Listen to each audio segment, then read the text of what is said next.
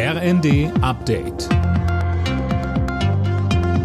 Stündlich neu. Auf den Punkt informiert. Ich bin Dirk Jostes. Guten Morgen. Der Ärger über die weiter hohen Spritpreise trotz des Tankrabatts wächst. Wirtschaftsminister Habeck will die Befugnisse des Bundeskartellamts erweitern, um beispielsweise leichter an wettbewerbswidrige Gewinne der Mineralölkonzerne zu kommen.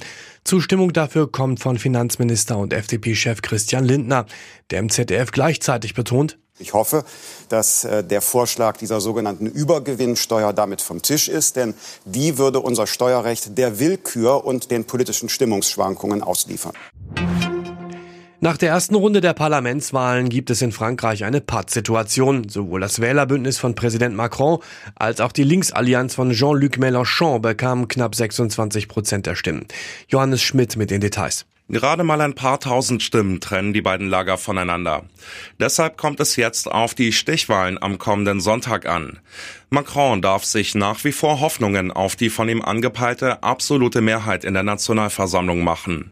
Die braucht er, wenn er in seiner noch jungen zweiten Amtszeit die geplanten Reformen durchsetzen will. Die Regierungschefs der Ostbundesländer kommen heute mit Kanzler Scholz zusammen. Sie treffen sich auf der Insel Riems in Mecklenburg-Vorpommern. Bei der Konferenz geht es um die Energieversorgung und die wirtschaftliche Entwicklung im Osten.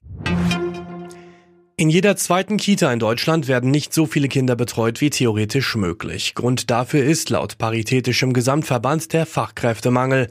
Vor allem im Westen und in größeren Städten wird das Problem deutlich. Außerdem fehlt es vielerorts an Geld. Alle Nachrichten auf rnd.de